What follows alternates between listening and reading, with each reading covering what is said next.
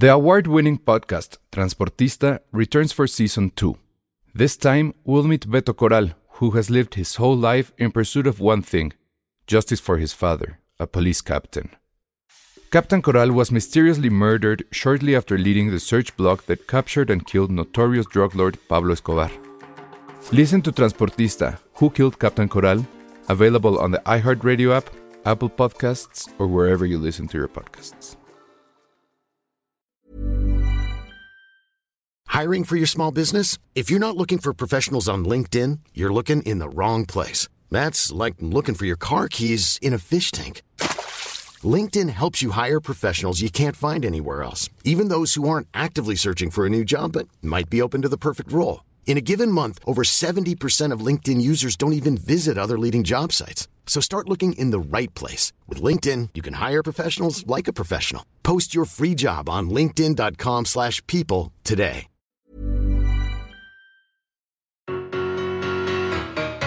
Bienvenidos a Citizen Boomer.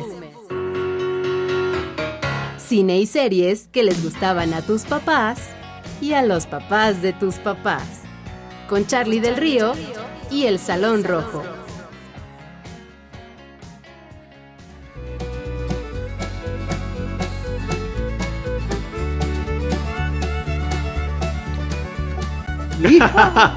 ¿Qué onda con tu música? Bienvenidos a Citizen Tú Boomer. hasta estás con camisa de cuadritos, ¿eh? Así que. El podcast más campirano. No, pues yo no hice esa intro.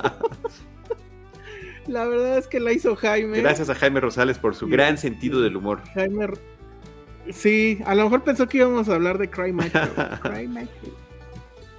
Que hubiera estado bien, hubiera estado bien ¿De hablar de, de Sí, como no, hay muchas cosas que decir. Es que tengo miedo, ¿eh? Tiene 91. Sí, está campeón. Vamos a ver qué pasa. Yo tengo fe, sigo teniendo fe. No, pues sí, pero ya cuánto nos puede. Sí, ya bueno, ya lo que. O sea, estamos. fe, en- o sea, ya. Perdón, con todo respeto, en tiempos extra, lo que dé es bueno. Hijo, es que eso es lo que me preocupa. Pero bueno, ya deberíamos de estar planeando entonces el programa especial por si acaso. Ups. Esperemos que no, esperemos que, le pongan su suéter, Sí. su chocolatito. Que le pongan su tercer shot. Ándale, que le pongan su tercer shot, exacto. A nosotros también, Sí, por sí favor. se puede. Bueno, pues bienvenidos a Citizen Boomer. Que no, no vamos a hablar de cosas del campo ni de rancheros, sino de todo lo contrario. Las películas de hoy están muy de ciudad. Son. Pues son películas que entrarían en esta clasificación rara del neo-noir. ¿no? Del, del neo-noir por una parte, pero por otra, eh, lo que me parece muy interesante que los une es el dilema en el que están sus personajes. Están en una situación que no comprenden del todo. Hay atisbos de cuestiones sobrenaturales y o de percepción de la realidad que literalmente los está persiguiendo en un sentido figurativo y a veces literal y que ellos no, no entienden bien eh, a qué se están enfrentando. Y eso nosotros lo vemos como espectadores desde la perspectiva de ambos. Y me parece que logran generar una serie de, sensaciones perturbadoras que a mí me interesaron muchísimo en su momento. Y son películas que tienen tres años de distancia la una de la otra. Ujú. Estamos hablando de Angel Heart del 87, dirigida por Alan Parker, y de Jacob's Ladder, dirigida en 1990 por Adrian Lyne. ¿O no? Que Adrian. Lyne. Este, ¿Tú las viste en.? Las vi en su momento ¿En el cine.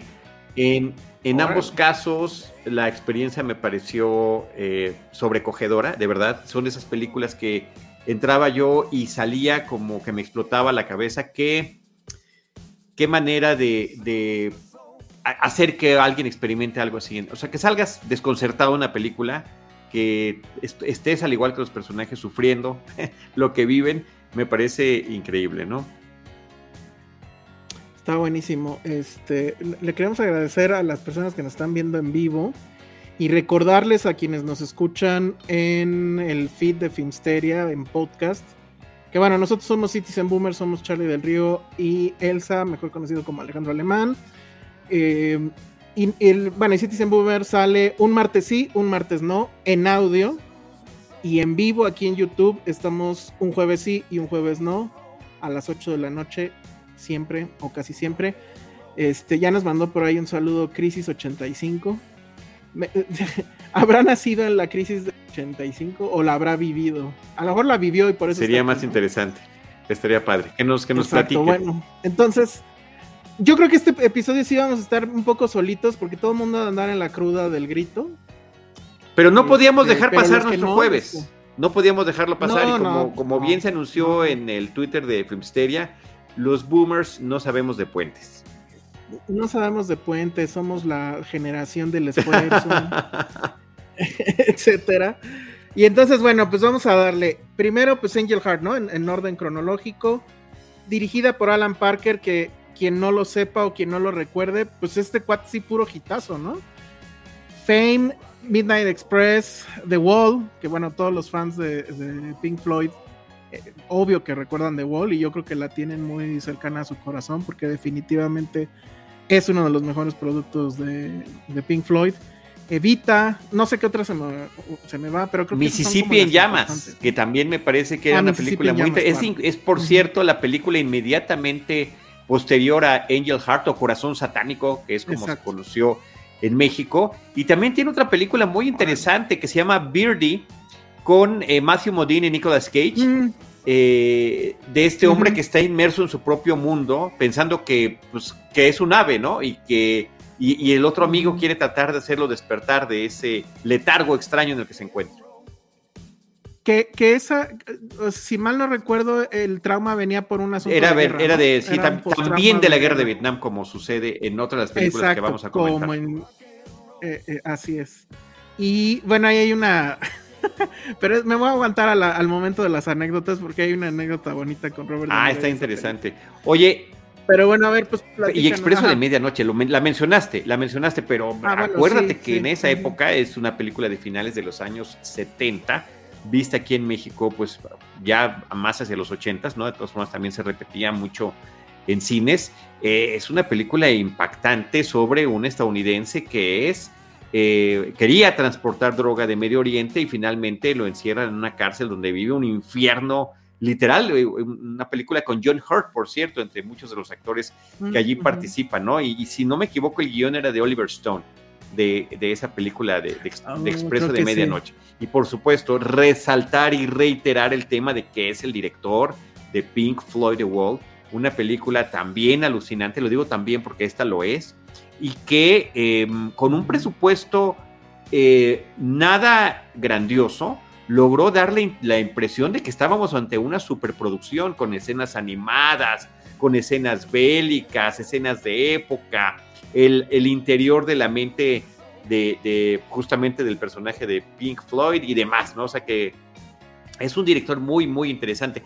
Y, sí. Eh, no, es que la escena o sea, hay muchas escenas en esa película de Wall que, que sí se quedaron pues, eh, en nuestra mente, ¿no? Grabadas. Pero a mí, o sea, de todas las metáforas visuales que tiene, que son muchas, recordemos, por ejemplo, los famosos martillos, ¿no? Que, que, marchan como si fueran Y como si fueran la, la suástica. Pero también... Exacto. Pero en el momento en la de... Ay, ya no me acuerdo cómo se llamaba la canción, pero era esta de We Don't Need No Education y que están los niños con estas como máscaras y que van así en esta fila, en esta banda que los lleva a un triturador de carne y pues esa era la escuela. Sí, esa escena yo la recuerdo cuando estaba sufriendo la escuela y decía, justo así, así es como uno se siente.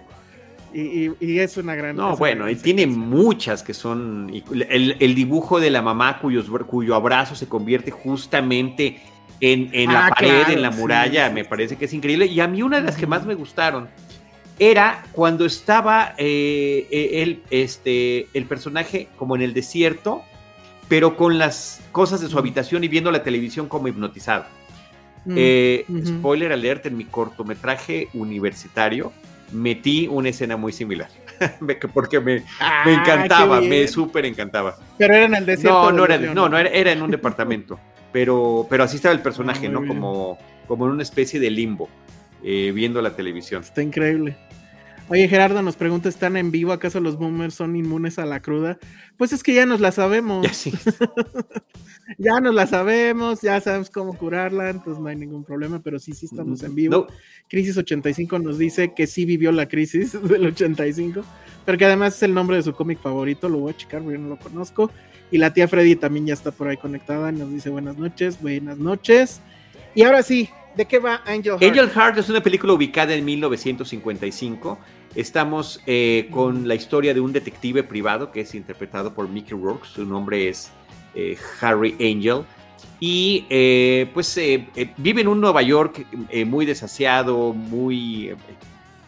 quizá no tan desasiado como el de la siguiente película, pero sí, se ve, se ve un, un Nueva York muy rudo en el, que, en el que está viviendo. Creo que está muy bien recreada la época, los coches de los 50 y demás Mm, y de repente llega la oferta de un cliente sospechoso.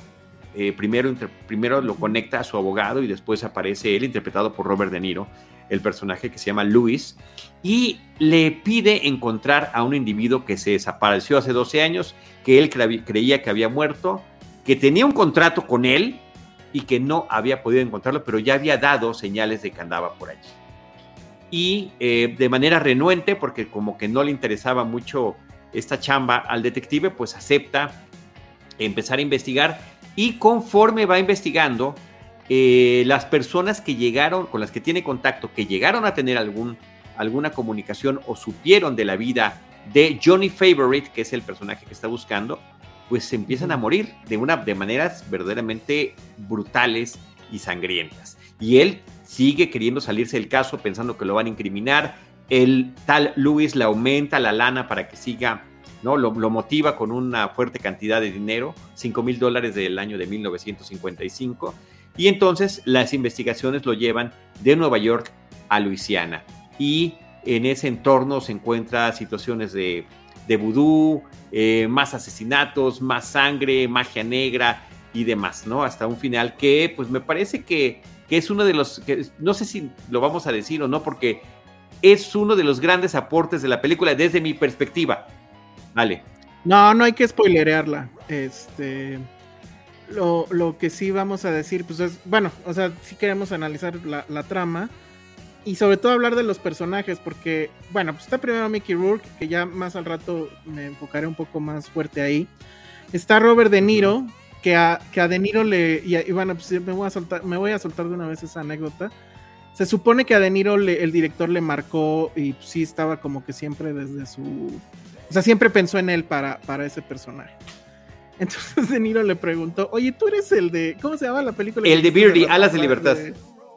El de Birdie, ajá. Y le dijo, sí, yo soy. y que le cuelga. Le colgó el teléfono. Sí, está muy buena esa anécdota. Está muy buena esa anécdota. le colgó el teléfono, luego ya pues lo convencieron de otra forma. Y ahí también la otra anécdota es que, y sí, si ves la película te das cuenta, De Niro hizo el personaje, digamos que lo vistió, basándose en Scorsese, su gran amigo Martin Scorsese. Y sí, trae el pelo hacia atrás, la barba nutrida de aquel entonces de, de Scorsese, y este... Y bueno, creo que sí trae un como bastón. Sí, trae un ¿no? bastón, claro. Trae un bastón, que ese pues ese sí ya es, eh, no es de Scorsese, pero el peinado y la barba y un poco la forma en cómo se maneja sí es de... del Sí, en, eso de- se, en de eso se inspiró, en, en- en esa forma de interpretarlo. Y la otra anécdota que me voy a sumar, que esa yo creo que también te la sabes, es que esta fue la primera y única ocasión en que Mickey Rourke y Robert De Niro trabajaron juntos. Eh, después de eso hubo un- una separación muy fuerte y esta se debió a que De Niro no se quería salir del personaje y optó por no hablar con Mickey Rourke fuera de la filmación, o sea, mientras no estaban grabando o filmando. Y esto ofendió profundamente a Mickey Rourke, que sintió que había sido como un desplante. Y eh, eso, eso implicó, porque conocemos el temperamento de, de Mickey Rourke a lo largo de las décadas, eh, pues que vociferara en cualquier ocasión que tenía en contra de Robert De Niro por la gran ofensa que le había cometido, ¿no? Y al, Y es, y es una bronca que traen que no se No, ha no, no, no se ha O sea, resuelto. sigue. Aunque yo he escuchado siempre que el que empieza a joder es Rourke. sí, O sea, de De Niro no he escuchado que no, diga que, nada. que más bien no reacciona, pero el otro no deja de. Calladito. Inclusive, al parecer, este es como de los más recientes, quería participar Mickey Rourke en The Irishman y él dice que no está en la película que Mm. porque Robert De Niro metió su cuchara para que no eh, sucediera. Ay, y que esperaba, pues si son super cuates, pues no. Entonces, bueno, Pues sí. lástima. Pero afortunadamente creo que eso no se nota en pantalla porque las, eh, lo de No. Robert De Niro es como una actuación especial. Salen muy poquitas escenas Es como un cameo Sí. extendido. eh, eh, o recurrente, ¿no? Como cameo recurrente. Y solamente está en escenas con Mickey Rourke. Entonces, eso, eso es interesante, ¿no? Desde la contratación, le va reportando cómo va la investigación y demás. Luego también aparece ahí una actriz que no sé si ubican, pero eh, bueno, se llama Lisa. Bonet, que es esta, es- bueno, no es como el interés amoroso, pero bueno, tienen ahí una escena de sexo bastante candente con Mickey. Rourke. Candente y no sé cómo llamarlo, psicodélica. Sí, surrealista, no sé. surrealista. Surrealista, exacto, esa es la, la, este, la, la cuestión. Y ella, eh, ay, es que se me acaba de olvidar el nombre del cantante, pero bueno, ella se casó con un, un cantante muy famoso. Pero, ay, ahorita, ahorita recuerdo cómo se llama. Y, pero su hija, que también es, es actriz, están igualitas. Ahorita, ahorita me recuerdo de los nombres. Lenny Kravitz. falló mi anécdota aquí. Lenny Kravitz, claro. Y, y la hija de ellos dos, si ubican la foto, son idénticas. Esta es Lisa Bonet. Mira, lo malo de, de estar aquí en la onda pedestre, porque si estuviera aquí. Nos estaría poniendo las la imágenes. Pero es ella, digo, para los que no Ella es Lisa Bonet. lo siento, busquen. Esta es Lisa. Bonet. Y, y la hija de ambos se parece muchísimo. Ahorita los- la, la voy a. la Bueno, voy a mientras te digo, mientras, Pero bueno, mientras, ese que le buscas la foto, nada más le comento a, a los eh, amigos y amigas que nos están escuchando que Lisa Bonet era muy famosa por un programa televisivo que era el de Bill Cosby. Salía como la hija de Bill Cosby y eh, en Ah, ese claro. entorno familiar que ya sabemos lo que sucedía tristemente, trágicamente tras bambalinas, que hasta este señor recientemente terminó en la cárcel y hasta ya salió, lo cual también fue un escándalo. Em, pero bueno, el- la, la serie era un sitcom de familiar, donde había diferentes hijos y los consejos que él les daba. Ella era la hija, la hija mayor, deja el programa, esta es su primera participación cinematográfica, tenía 18 años eh, cumplidos y pues están estas escenas, como dijo el Salón Rojo, candentes, eh, surrealistas, viscerales, pues que sí levantaron más de una ceja en su momento. Y ella es Zoe Wow. Kravitz. Y pues están Wow. idénticas. Sí, o sea, cómo no. Idénticas, Qué idénticas. impresión. Entonces, Guap- bueno, guap- pues bueno. Elisa Bonet, guapísima, ¿no? Y se ve im- impresionantemente hermosa en la guapísima. película. O sea, puros genes buenos, Sí. porque con Lenny Kravitz, pues bueno. Y la cinta la- eh, tiene todo, o sea, yo por eso sí las clasifiqué como cine noir, porque tienen todas las características de, de- de este tipo de cine. Del, del, del neo-noir que le llaman, porque bueno, el cine noir original de los 40 es un término que inventaron los críticos franceses cuando ven las películas de, norteamericanas después de la guerra. Que bueno, recuerden, antes de la guerra, pues era este. Todo era el glamour de Hollywood. Segunda Guerra Mundial. Después, Cuando dice la guerra, un boomer Ajá. se refiere a la Segunda Guerra Mundial. a la Segunda Guerra Mundial. Y entonces viene todo este cine que es cínico, que es oscuro, que es este.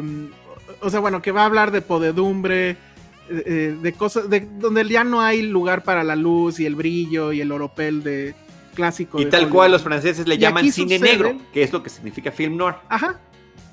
Exactamente.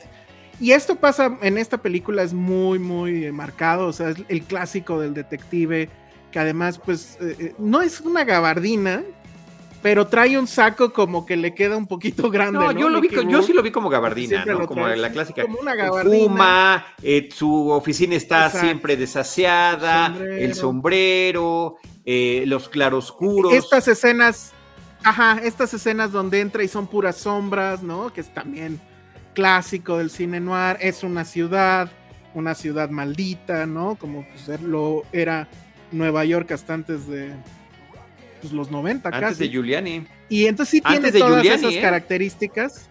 Antes de Giuliani, pues sí, es que no, aunque duela. Y este, y bueno, sí tiene todo eso. Y, lo hace muy bien. O sea, evidentemente no lo inventó esta película, pero pues hizo la tarea y, lo, copia muy bien. Que le decía a Charlie fuera del, Antes de que empezáramos el programa, que esta escena donde al detective lo sacan de, del antro, casi casi cargando, que pasa en esta película en algún momento, pues también pasan cosas como quién engañó a Roger Rabbit, ¿no? O sea, ese es el tipo de pues sí, clichés o claves del tipo de cine de detectives noir. Y, uno de esos eh, detectives eh, noir, pues está con el actor que aparece en Casablanca. Eric Humphrey Bogart era como el clásico detective de cine negro que se encontraba con la Femme Fatal, que le encargaban algún, alguna investigación turbia, que se iba a ir metiendo más y más dentro del caso, que el caso siempre iba a ser más de lo que aparentaba y que pues finalmente eh, encontrarían cosas pues no gratas a lo largo de estos recorridos. Y, bueno, la mujer este, fatal, como bien dijiste, aquí en el caso de, la mamá de Zoe Kravitz.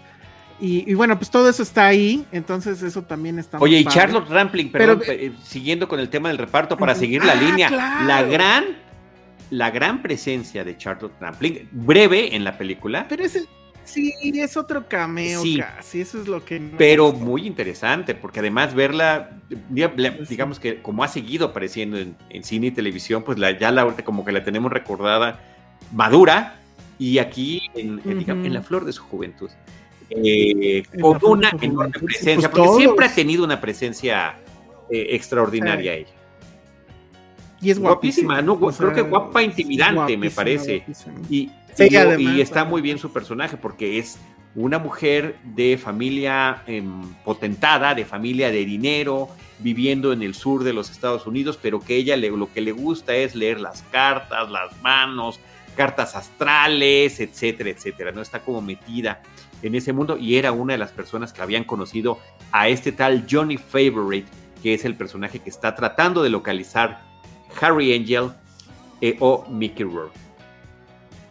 Y un personaje que en cierta forma también se, repite en la película que vamos a hablar después, este Jacobs Ladder, porque también hay otro personaje que digamos lee las, la mano, ¿no? Y te lee la suerte y, te dice. Entonces esos dos elementos también están ahí presentes en ambas. Y pues a mí sí me gustaría hablar un poco más de Mickey Rourke. En esta película pues él ya era, pues este, pues ya, ya era conocido, ¿no? Ya era una persona clave en Hollywood. Y, pues la verdad es que pues el tipo es hermoso, ustedes lo recuerdan, o era hermoso. Este, en esta época es donde pues mejor se veía, era ya una estrella, tenía la fama, tenía el dinero, estaba casada con una, creo que era, no me acuerdo si era actriz o modelo, pero también estaba súper, súper este, guapa. Y lo interesante con él es lo que pasa después, porque ustedes recordarán a Mickey Rourke como está ahorita, ¿no? Y, está con la cara, pues básicamente destruida. Este, y, con esta obsesión por los perritos chihuahuas, cuando ganó el famoso Globo de Oro por The Fighter.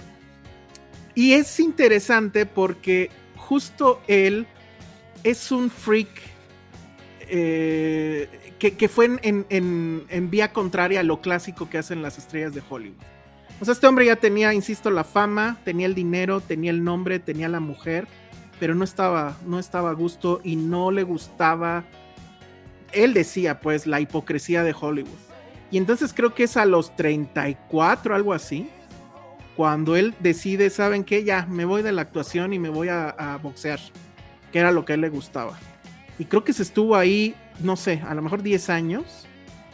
Y pues le destrozaron la cara. O sea, lo que quedó de, de Mickey Rourke ahora es una combinación entre golpes, botox. Y pues la historia oficial dice que en, realidad no fueron las drogas. En realidad él no se perdió en eso. Simplemente que él pues estaba más metido en, el asunto del box y, y de golpear.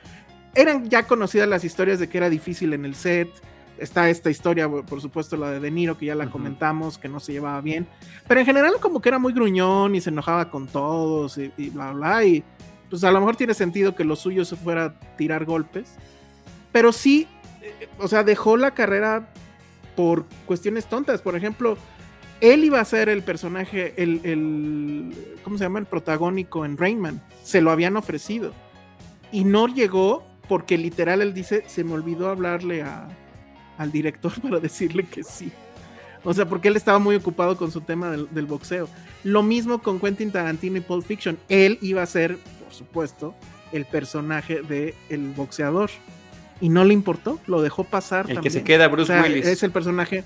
Exactamente. Pero bueno, como que tenía todo el sentido, Claro, ¿no? Que Mickey Rourke claro. fuera ese, ese personaje. Y entonces, pues así, o sea, él, yo creo que ahorita él es, ahora sí, eh, la persona que él quería ser.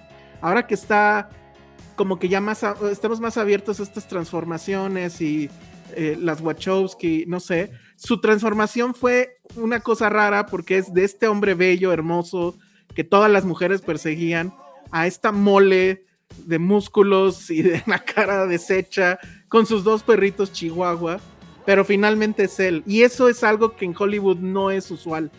O sea, lo usual de hecho era lo Claro, que vinieras de un pasado rudo y finalmente te refinaras a través de, de la fama que ibas consiguiendo. Y estaba, sí, se va a oír horrible porque es la, la palabra cliché, pero en el pináculo de su fama cuando hizo esta película de Angel Heart o Corazón Satánico, como se llamó en México. Y, y- y se ve increíble. Venía o sea, de- venía él, de o nueve sea, semanas y media. Y Sí, hacía bueno. unos años había Exacto. hecho Rumblefish, donde no tenía el protagónico, pero sí era uno de los personajes importantes, porque era el chico de la motocicleta, era de Motorcycle Boy, esta película de Francis Ford Coppola.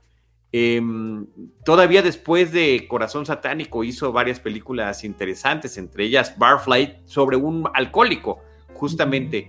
Y, y sí, este proceso de, de- de autodestrucción, de alguna manera, eh, pues lo llevó a cambiar, como estás comentando, drásticamente su fisonomía. Pero, ¿qué tal esa suerte de regreso, no? Esas películas como The Wrestler o Sin City, donde brilla con sus personajes muchísimo. Sí, que ahora también me quedé pensando. Recuerdo que sí, o sea, le dieron el Globo de Oro y eso le alcanzó como para llegar a los Oscar y no, o sea, fue nominado, creo, pero obviamente no lo No, ganó. no, no, no llegó. Pero ahora pienso en todos estos este, personajes que ganaron Globos de Oro y ya el Globo de Oro pues está básicamente en extinción. Mm. Entonces no sé, o sea, como que qué pasa ahí, o sea, deja de valer nada o se vuelve una excentricidad, ¿no? De, ah, yo gané el Globo de Oro cuando Cuando era, cuando era importante, ¿no? Ahorita está Cuando era importante, francamente devaluado. Sí, sí, sí. Pero bueno, esa es la historia de Mickey Rourke. Y sí, es. Tú dijiste ese es su proceso de autodestrucción. Yo diría más bien que fue su proceso de autoconstrucción. Pero pues es- e- e- esa era su naturaleza, ¿no? La naturaleza ruda y, y que no tenía que ser fácil ni glamoroso. Y bueno, pues quién sabe ahorita, no sé si las chicas seguirán volviéndose locos por él, no creo. No lo sé, no lo Porque sé. nueve no semanas lo y sé. media era una cosa. Sí, sí, sí. O sea, sí, sí. Era la sensualidad masculina en toda su expresión, ¿no? Eh, y era un papel donde él creo que hasta podía lucir más De repente que, que, ella porque él era el seductor. Él era el que Ajá. propiciaba, orillaba, manipulaba, guiaba, etcétera, etcétera, esa relación que duró exactamente Así nueve es. semanas y media. La, la película que hizo glamoroso comer y otras cosas al lado del refri, con la, con la puerta abierta. Claro. Pero no, Claro. amigos, e- es, puro cine, no lo intenten, se muere uno de frío. Bueno, después de ese dato, Y quédense con su sombrero puesto. que... Y quédense con su sombrero puesto. ¿Que, ¿Quién dirigía esa película? ¿Cuál? Nueve semanas y media. Ah, no me acuerdo. ¿Tú te acuerdas? Pues es Adrian ¿Ah, sí? Wow, Sí. ok, pues ahí están las conexiones. Sí, las conexiones están ahí por todos lados. Estamos- y luego nos Estamos eluden. bien padres de nuestras conexiones. sí. Porque bueno, vamos a hablar ahora también de otra película que tiene igual, es una ciudad maldita, que de hecho pues otra vez es Nueva York, pero ya es un Nueva York. De principios de los el años famoso 70. Nueva York de los, de los 70s. eh, y también tiene esta parte de, de- de las imágenes oscuras y obviamente una historia completamente pesimista de un personaje que eh, pues estuvo en la guerra de Vietnam. Empieza de hecho la película en la guerra de Vietnam y él con su, con su tropa los atacan.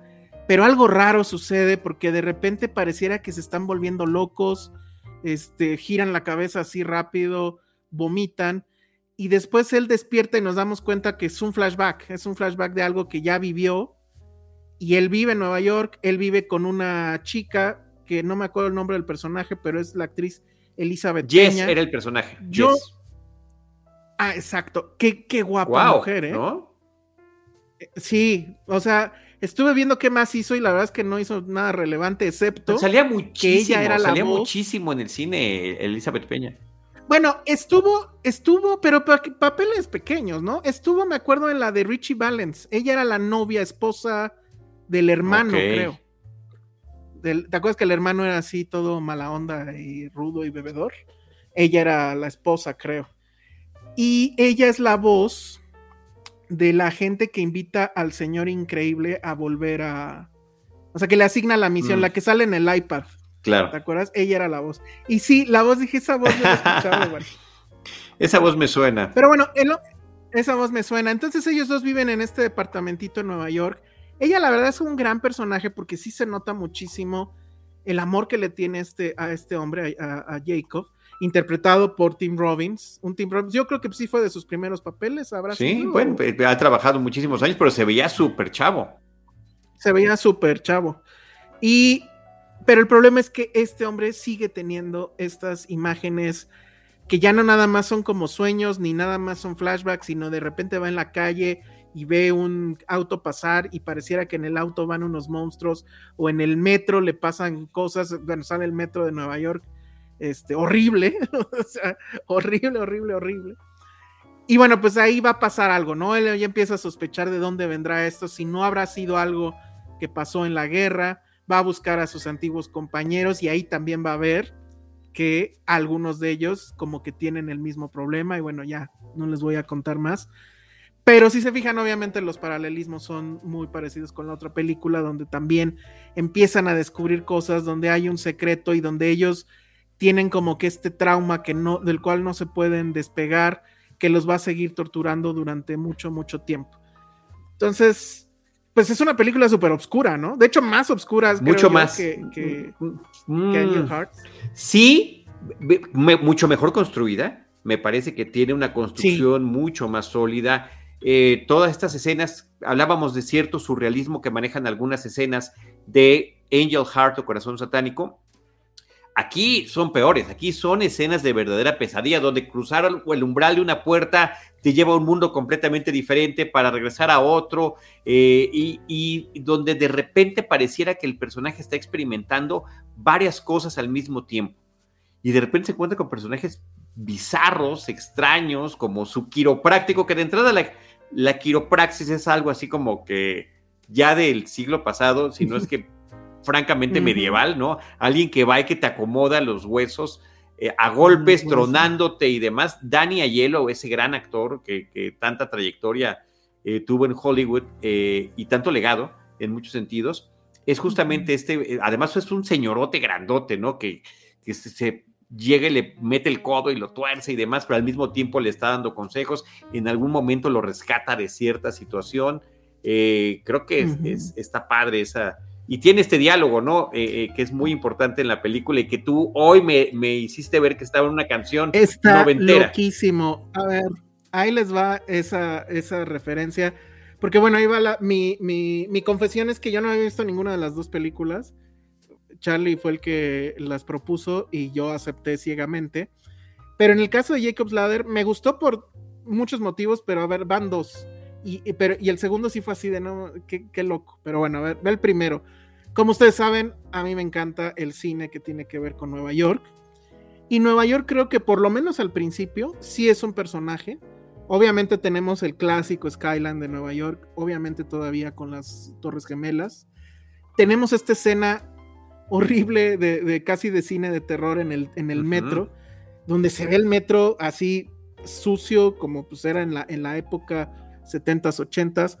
Eh, eh, tengo entendido que la, la estación del, tren, o bueno, del metro, no era una estación que estuviera, se estuviera usando, sino que era una estación vieja que les prestaron para, para hacer la película y que de hecho estaba tan mal que sí le tuvieron que poner cositas porque, o sea, sí era demasiado, ¿no? Y bueno, para los que no sepan por cómo pasa eso, porque además hay un momento donde él llega a una estación y está cerrado, o sea, está cerrado de un lado y dirías, bueno, pues se pasa para el otro lado, ¿no? Como aquí, que te puedes pasar así por arriba y ya estás del otro lado. En vez, él quiere pasar por, por las vías, pues. Pero eso lo hace porque en el metro de Nueva York hay pisos dentro de las mismas estaciones. O sea, una estación puede tener abajo dos, tres, cuatro este, vías pasando también. Y son trenes que van a otro lado. Entonces, de hecho, uno de esos que estaba abandonado es la que sirvió para la película. Entonces, tiene eso, tiene toda la vibra de Nueva York, tiene la vibra de las fiestas de Nueva York.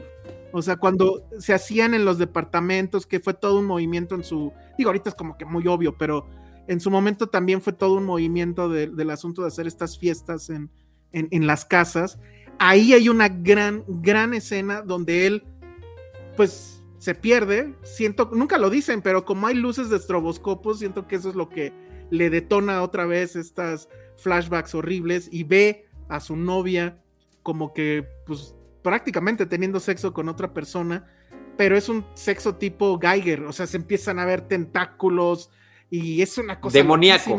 que seguro demoníaco así y que seguramente en el cine este, pues la gente, eh, o, ha de haber causado cierta polémica, porque sí, sí es, sí era como que algo muy rudo para la época, siento, pero a lo que voy es, y lo descubrí apenas, es, hay una canción que probablemente si vivieron la intensidad de los 90, como yo la viví, hay una canción del grupo Uncle, que de hecho eh, canta Tom York, que se llama Rabbit in Your Headlight.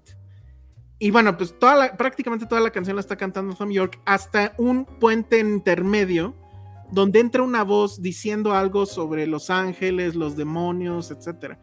Esta canción y ese álbum de Uncle, que pues, es totalmente noventero, es uno de mis álbumes favoritos y esa canción en particular, que es una canción muy oscura, muy de depresión, es una de mis canciones favoritas ever. Y hoy descubrí que esa voz que hablaba de demonios y de ángeles y es la voz de este actor que Daniel del quiropráctico cuando le está dando consejo a, Tim Robbins.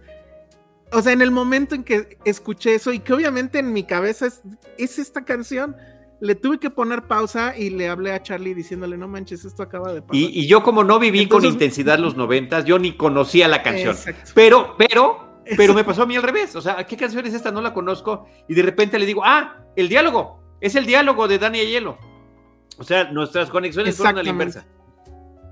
Fueron a la inversa, pero es increíble cuando eso pasa. Y, yo la verdad es que nunca había tenido la curiosidad de buscar de dónde era ese diálogo. Yo pensaba que era pues parte de la canción y demás. Y en serio que cuando lo escuchas en la película dije, no, ya, esta película ya me ganó. y en serio ya me ganó porque, te digo, tiene todas estas partes. Tiene la parte de Nueva York, tiene esto que pues Uncle, o no sé, no creo que haya sido Tom York, yo creo que fue Uncle, que Uncle es en realidad un conglomerado de DJs.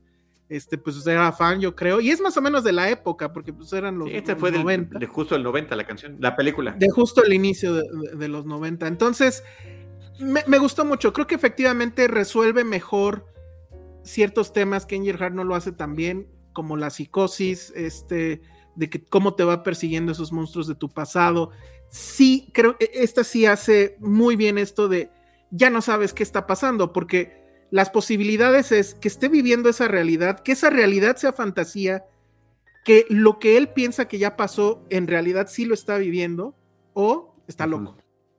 Y bueno, a lo mejor luego se suma una quinta cuando él en una fiesta, justo en esa fiesta, una chica le lee la mano y le dice algo sobre su destino que pues también se vuelve una posibilidad, no voy a decir qué, pero es tremendo. O sea, sí es una película que te, te, agarra y, te va poniendo en todos estos stages de, emociones. Y lo hace muy, muy, muy bien. Muy bien. Muy bien ambientada. La verdad es que sí. La, y además sale Macaulay Culkin. O sea, cereza en el pastel. que dices, qué encantador niño. Aquí sale como un niño angelical, literalmente. Eh, Totalmente. Y sin crédito. Sí, porque no, tenía crédito en la película, quién sabe por qué. Impresionante. Pero sí estaba bien chiquito. Se ve más chiquito que en Home Alone. Y pues Home Alone es, eh, se estrena el mismo año, han de haber filmado eh, tiempo antes eh, sus escenas. Pero muy bien en ese sentido la, la participación. Oye, mira, aquí Crisis del 85 que está con todo, porque además nos dice, bueno, a ver, dos comentarios de él dice, Daniela Elo salió en El Perfecto Asesino como el que le guardaba a León su dinero. Ha salido en todo, bueno, es uno de los Goodfellas, ¿no? Este. Y también está. No, no me acuerdo si está en Los Sopranos. No, no, en Los Sopranos no. Él no Pero- en Los Sopranos. Pero en Goodfellas Pero en esta del perfecto asesino de, de Leon, eh, lo interesante era el que le daba las misiones y que nunca le pagaba porque le decía que le estaba guardando su lana. ¿No? O sea, un, un mega gandalla. Y luego nos dice también Chris85, las alucin- alucinaciones de la película siguen siendo muy inquietantes, como pinturas de Francis Bacon. Eso es un hecho. Él, eh, el director, el estilo visual lo tomó de Bacon, de Geiger, de Blake.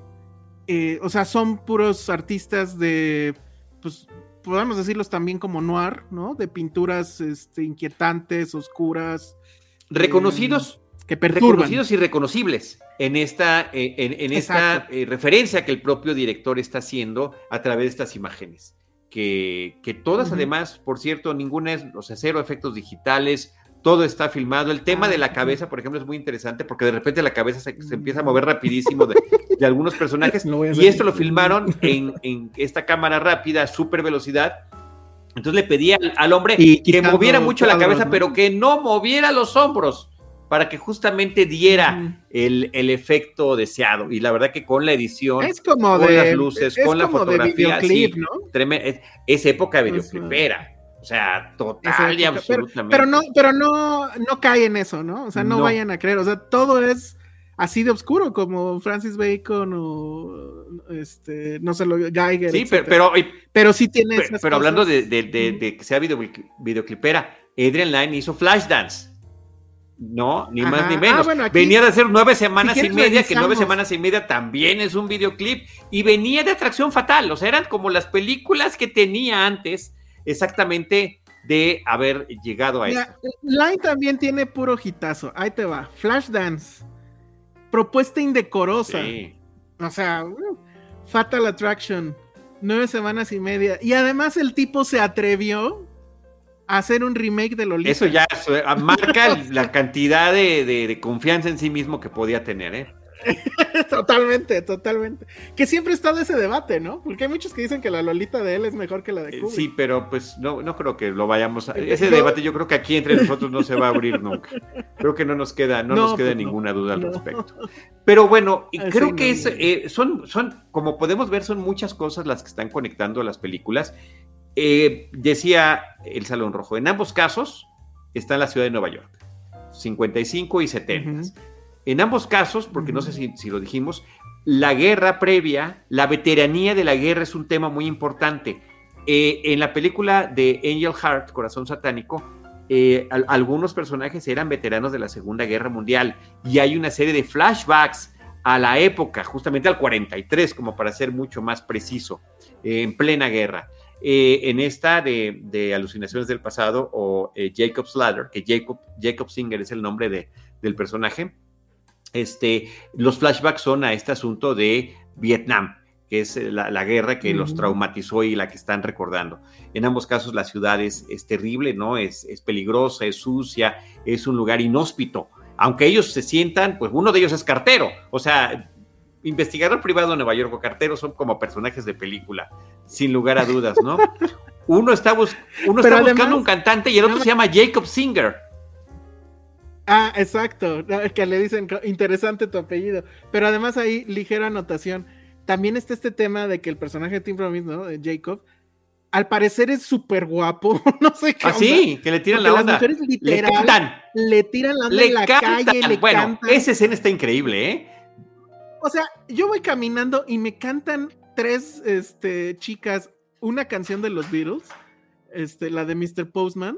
Ah, No, me muero. O sea, yo, yo vi, yo, Sí, yo, yo sí me regreso con ellas y a ver qué onda, dónde yo me saqué de onda de que ni siquiera les dio las gracias. Nada más sonrió, porque Ajá. además se le estaban, se le estaban bueno, cantando y- a coro. E insisto, Elizabeth Peña en esta película se ve, bueno, increíble. Sí quedé enamorado de ella. ¿eh? O sea, sí voy a revisar qué otras cosas Y- interesantes y ha hecho. también interesante la, la- libertad con la que se eh, planteaban las situaciones eróticas de la película. Eh, creo que en las Sí, dos sí. no hay ningún tipo de tapujo en ese sentido, es parte de la historia. Eh, en ambos casos el tema demoníaco está presente, en, en una inclusive, pues Tim Robbins se pone a investigar sobre este libros sobre demonología, porque le parece que algo demasiado extraño está pasando. Em, En algún momento también decían contratar a un abogado y el abogado es Jason Alexander, que después sería súper famoso por Seinfeld. Eh, ni más ni menos. Anuncio, escuchen Seinfeld un episodio a la vez, que es una, una serie que tenemos en Cine Premier con Iván Morales y un servidor. Entonces, sí tiene. Oye, pero, pero ahí ya estaba en Seinfeld. No, no, no. No. No, porque de hecho se veía medio. Sí, claro, tenía todavía pelo. Tenía, todavía, cabello. ¿Cómo, se, ¿Cómo, se, llamaba? George Constanza. Este, es Constanza, claro. y que ahora será inmortalizado, o sea, ya hablando de en el hilo de ideas, será inmortalizado en un set de Lego. Sí, que ese set aquí está. Yo ya aquí lo tengo, por supuesto. El Está en plena construcción, sí. Ah, justo en el programa esta semana ya enseñé los avances. Yo no lo estoy haciendo, lo está haciendo mi hijo. Yo, la verdad, ya estoy. Este... ¿Y, ya se consigue aquí? No, me lo trajeron. Ah, sí, me lo trajeron. Sí, no, dije, en el momento en que esté aquí, creo que sí. Me van a odiar porque ya no cabe nada. Porque además, chéquense ustedes cómo eh, Charlie del Río en el fondo tiene una muy bonita vitrina con luces y ahí se ve todo bien. bueno, aquí lo tengo, ¿eh? O sea, si, quieres, el work in progress te lo puedo poner. a ah, ver, en lo, que, vemos esto. Ya, está aquí Jaime Rosales, que, es nuestro productor estrella, y, se, se, puso las pilas. Y bueno, pues ahí está George Constanza, que también sale en Jacob's Ladder, de sus primeros personajes. Pero también me dio mucho gusto verlo. A ver, si nos hace favor, Jaime, de poner esto, antes de que se me caiga. Ah, sí, a ver. Ahí está, ahí, ahí está todo chueco. y aquí tengo en la mano a, George, justamente, con una caña de pescar y, y el pan. Lo que les hace falta es el, el post este para el Festivus, ¿no? Ah, sí. Pero lo que sí tiene, pues es esta parte de este el stand-up de Jerry. Ah, Está buenísimo. Entonces, bueno, es un set muy bonito. pero nos salimos, nos salimos del tema, porque estábamos en el tema de las conexiones que tenían las películas. Este, perturbadoras, pesadillescas, finales eh, sorpresivos, que me parece que eso es uno de los grandes atractivos que tienen estas películas. Y la otra es que son películas que no están tan recordadas como quizá merecerían. Sí siento que después de ver Angel Heart, que creo que después ya en video ya sí se llamó Corazón de Ángel, porque aquí, a ver, en ambos casos en México los títulos son explicativos, Corazón Satánico y peor aún porque es prácticamente un spoiler, Alucinaciones del pasado para Jacob's Ladder, o sea, si uno termina de ver la película y dice, no manches, o sea, me super spoilearon, qué impresión. Sí, pero, sí, aunque no, te diste cuenta apenas, ¿no? De los productores. Ah, sí, bueno, además, sí, eh, eh, hay una empresa que se llama Carolco, que eh, son Andrew Baña y Mario Casar, dos europeos, que se juntaron, se conocieron en Cannes, se vieron que tenían buen colmillo para escoger historias y pensando en el mercado internacional, no solamente en el Estados Unidos, entre sus primerísimos éxitos fue comprar la Warner Brothers el guion de First Blood o lo que después sería la película de Rambo, cuando, como dicen por ahí las, las, las reseñas de la época, o sea, era un libro serio. Jamás se hubieran imaginado que lo compartieran en eso. Durante muchos años no habían encontrado cómo hacer la película en Warner Brothers. Entonces terminaron vendiéndole los, los derechos a ellos. La hacen con Sylvester Stallone. Se vuelve un éxito, se vuelve franquicia. Y empiezan a tener una serie de éxito tras otro de películas de acción. Ninguna de estas dos películas, por cierto, son como de sus proyectos como más artísticos, no, no funcionaron en taquilla, muy lamentablemente. Pero finalmente, pues son esos eh, productores que llegaron a tomar este tipo de riesgos con productos como estos que efectivamente no son lo, el clásico que tú podrías encontrar en el cine comercial. Oye, y este, nos está diciendo aquí Crisis que también está con todo, ¿eh? Dice que Jacob's Ladder influyó en la estética de los videojuegos de Silent Hill, que sé que es survival horror, creo, y si no ahorita nos dirá, pero sí son como de horror un poco. A ver si nos dice, porque yo nunca jugué Silent Hill, porque me daba miedo. Ok. Entonces, pero sí son de estos juegos de, de, jugar en la noche, no tanto como Doom, que Doom sí lo jugaba en la noche y sí me daba miedo. Pero este, fíjate hasta dónde llega la influencia. Pero bueno, el tema es que esta, esta productora es la productora de ambas películas. Carolco se llama. Y yo traía un Carolco, y yo traía un dato ñoñísimo, que sí fue de nerd. Este, ah, mira, ahí está Silent Hill. Y pues bueno, ya, con ese, con esta Está imagen. clarísimo. Bueno, lástima para los que los que nos escuchan por audio, pero pues bueno, es un corredor. De metro. Es una estación de Ujú. metro que se parece mucho a la que parece justo en la película. Y una chica que está ahí caminando por los pasillos obscurísimos, llenos de. eh, ¿Cómo se llama? Eh, eh, no sé, sucios, muy sucios. Pero este. Hay otra cosa que también me clavé con eso, porque yo siempre recuerdo Corolco por. Creo que era la misma productora de Terminator. De Terminator, De hecho, Total Recall, o sea, De sí, Total Recall, hombre, claro. produciendo a Schwarzenegger y a, y a Sylvester Stallone. Y, y que después, pues, valieron, sí, ¿no? O sea, sí, un, quebra- un pleitazo, la- ¿no? la Pero tuvieron sus años gloriosos, ¿eh? Pero en Jacob's Ladder hay una escena, casi casi que un foto. Ándale, ahí está, ahí se ve el logo de, de, Corol- de Carolco, que, que era como que muy llamativo. ¿no? O sea, sí, sí, siempre como que lo recordabas, una C que se iba eh, engullendo a sí misma. Pero en, en Jacob's Ladder hay esta escena donde hay una foto con una, un personaje que se llama Sara y que se está quemando. Entonces, pues también mi mente loca dijo, ay, igualito que en Claro. Terminator, que pues es, También es- es una de- otra foto, la de Sarah Una de las Connor, producciones de estos hombres. y también de, de, de Corolco Sí. de Casar, ¿no? Entonces, bueno, pues este, ah, claro, hubo un remake. No ¿Tú lo he visto, remake? no he querido verlo. No es quiero que- ni verlo, exacto. Está tan buena esta, y, y mira, eh, hay que decirlo. Siento que Corazón Satánico o Angel Heart no pasa tan bien la prueba del tiempo. Y en cambio, Jacob's Ladder me parece que lo hace, pero con aplausos de pie, de manera muy impecable. Eh, poder verla es súper película para ver en 2021. En cambio, sí tiene uno que otro detallito, eh, eh, Angel Heart, que sí te, sobre todo al final, caray. Sí. Pero, este, a ver, es que estoy buscando quién, de quién era el, el remake, porque cuando me estuve documentando para esto sí vi que había dos y dije, ay. Entonces, pero no, no me sale ahorita en el en el IMDB. No sé si tú estás ahí también buscándole. Ah, aquí está, Jacob's Ladder de 2019. Reciente. Dos años. Ajá. Con pues puras personas que no conozco. Michael Ealy, Jesse Pero Williams. ¿quién dirige? ¿Quién Nicole- dirige? Dinos. David M. Rosenthal, ¿te No. suena? La verdad es que a mí tampoco. Ha hecho cosas que se llaman A Single Shot, Jenny Jones, The Perfect Guy. Una película que se llama See This Movie. O sea, eso ya es desesperación total. Una que se llama How It Ends, que es de Netflix, que no la vi. No, puras cosas que no he visto. Bueno, checa, Pues así la de haber ido, ¿no? checa este último comentario que llegó de, los, de estos últimos. Mi mente está así con tanta conexión y dato ñoño.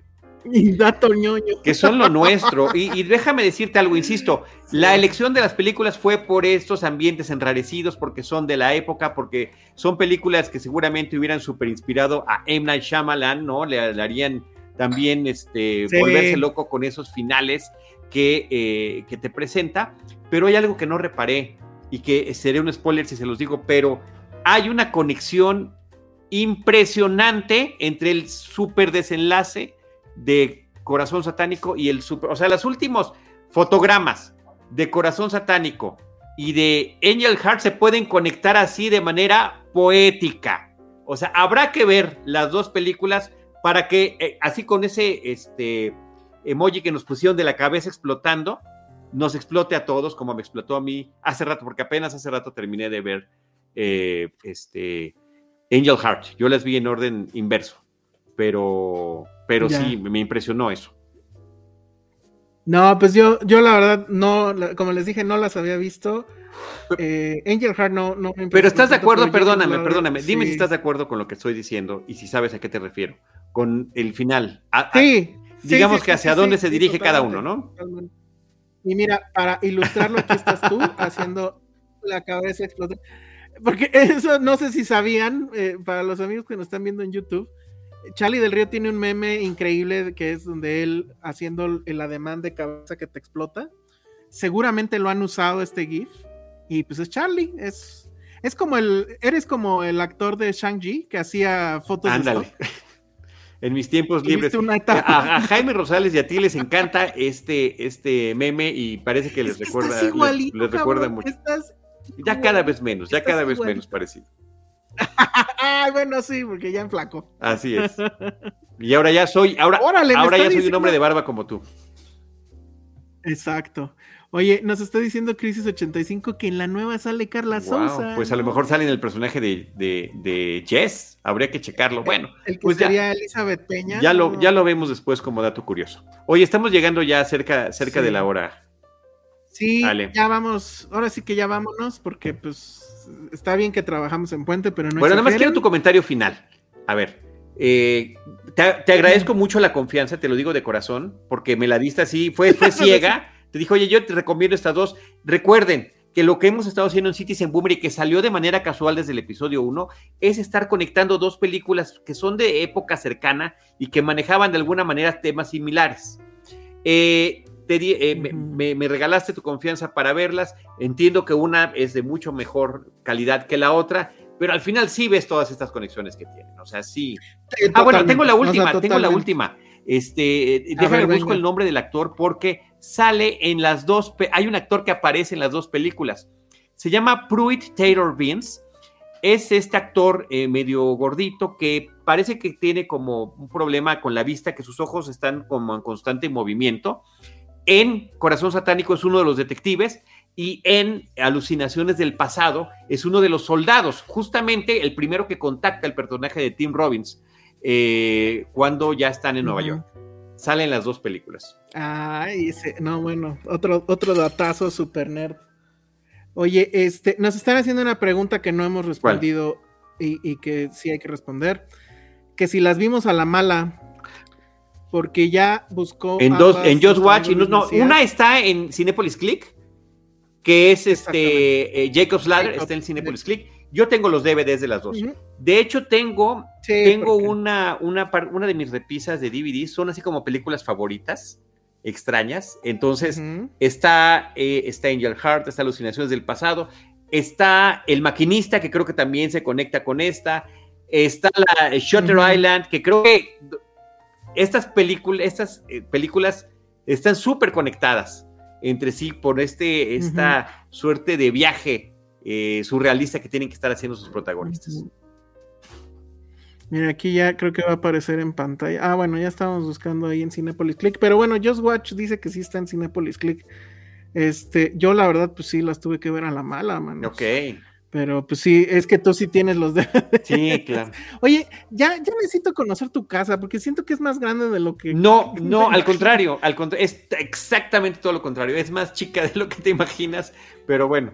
Pero entonces, ¿cómo tienes todo tan ordenadito? Sí necesito unas clases de eso porque no veas las broncas. Pero bueno, pues este, la verdad es que sí, agradezco porque sí, Jacob Ladder fue un gran descubrimiento. ¿eh? O sea, eh, eh, pega en muchas cosas de, cultura popular que a mí me, me gustan. Y este tema de que de repente escucho un diálogo y es de una canción que eso estuvo increíble. Este, eso estuvo muy, muy increíble. Gerardo Murguía nos dice buenas noches. Buenas noches, ya nos estamos despidiendo. De hecho, Gerardo, hubieras llegado una hora antes. Pero bueno, ay, qué elegante se ve Gerardo Murguía. Este. Pero bueno, ¿qué vamos a, ¿de qué vamos a hablar las que siguen? No sabemos. Pero estamos pensando. Ah, ya desapareció Charlie del Río de, la conexión. No sé qué le habrá pasado. A ver si ahorita se vuelve a conectar. Y si no, ah, mira, ya, ya lo tenemos aquí. Súbitamente en algo se dio, de repente me, me salí. Bueno, lo que les estaba comentando es que no sabemos de qué va la próxima, pero sí quisiera yo tal vez, ahora sí que aprovechando que ya se puede en el canal de YouTube de Filmsteria, para todos los que no nos siguen ahí para que se suscriban, creo que ya podemos hacer encuestas. Entonces tal vez creo que sería buena idea. No sé si para el próximo, pero a lo mejor sí para el próximo próximo. plantear una encuesta. Ponerles opciones y que ustedes nos digan de qué quieren que hablemos. Les ponemos ahí este varios pares de películas, por lo menos cuatro pares de películas, y que nos digan de cuál quieren que hablemos en el próximo programa. Recordarles nada más que, bueno, pues esto se, se, ve en las redes de, bueno, en el canal de YouTube de Filmsteria, en el canal de YouTube de Cinemanet, Si no se han suscrito al canal de Cinemanet, pues no sé qué están esperando. Por favor. Si no se han suscrito al de Filmsteria, por favor. ¿Qué les pasa? En ambos, en ambos casos se aceptan superchats, por cierto. En ambos casos se aceptan superchats. En este programa se aceptan superchats, es una cosa loquísima. Y también estamos en audio en el podcast de eh, Filmsteria, en cualquiera de las aplicaciones con las que ustedes escuchen podcast, ya sea iTunes, ya sea eh, Spotify, Google, cualquiera, ahí estamos y este programa aparece en su feed todos los martes, no, un martes sí y un martes no, y aparecemos en vivo aquí en YouTube, ya sea Cinemanet o Filmsteria, un jueves sí y un jueves no. Entonces, bueno, eh, que si podemos repetir la del ansia. ¿Pero ese sí estaba o ese no, se perdió? No, se perdió, se perdió. Fue de los programas que se perdieron. Ah, sí, sí. Pero sí estabas tú ahí en vivo, este, tía Freddy. Y sí, ese se perdió, insisto, como como lágrimas en la lluvia, se perdió. Sí, y es muy triste porque si lo repitiéramos no saldría igual, ni los mismos comentarios, ni la misma emoción, ni o sea, es, es, es, complicado. Así es. Y bueno, en todas estas redes lo que les pedimos de, favor, eh, pues es que nos den manita arriba, ya saben, like, que nos dejen una, un review en iTunes o en Spotify, nos sirve muchísimo. Y si se suscriben al, al canal, pues también nos, nos, funciona bastante. Entonces, bueno, pues todavía no sabemos de qué va a tratar el próximo, va a ser sorpresa. Yo ya tengo aquí un par que le voy a barajear a. no, además tienes todo el derecho, después de haberme dado este voto de confianza y voto de fe, tienes todo el derecho. Así es. No, vamos, vamos a ver este, qué se nos ocurre.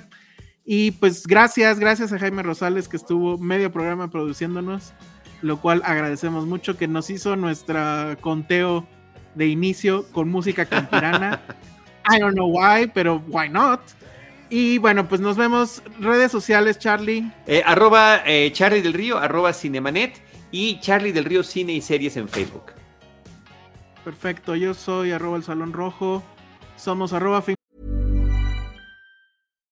If you're looking for plump lips that last, you need to know about Juvederm lip fillers. With Juvederm Volbella XC and Juvederm Ultra XC, your lip look, whether it's subtle or bold, can last up to one full year with optimal treatment and no additional maintenance. Find a licensed specialist and see if it's right for you at juvederm.com today. That's J U V E D E R M.com. Add fullness to lips in adults over 21 with Juvederm Volbella XC or Juvederm Ultra XC. Do not use if you have severe allergies or a history of severe allergic reactions, or if you're allergic to lidocaine or the proteins used in Juvederm. Tell your doctor if you have a history of scarring or taking medicines that decrease the body's immune response or that can prolong bleeding. Common side effects include injection site redness, swelling, pain, tenderness, firmness, lumps, bumps, bruising, discoloration, or itching. As with all fillers, there's a rare risk of unintentional injection into a blood vessel, which can cause vision abnormalities, blindness, stroke, temporary scabs, or scarring.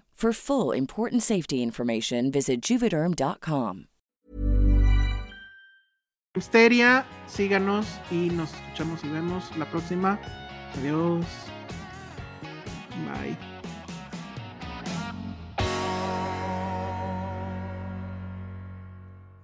Gracias por acompañarnos en Citizen Boomer. Te esperamos en nuestro próximo episodio con más películas y series del pasado.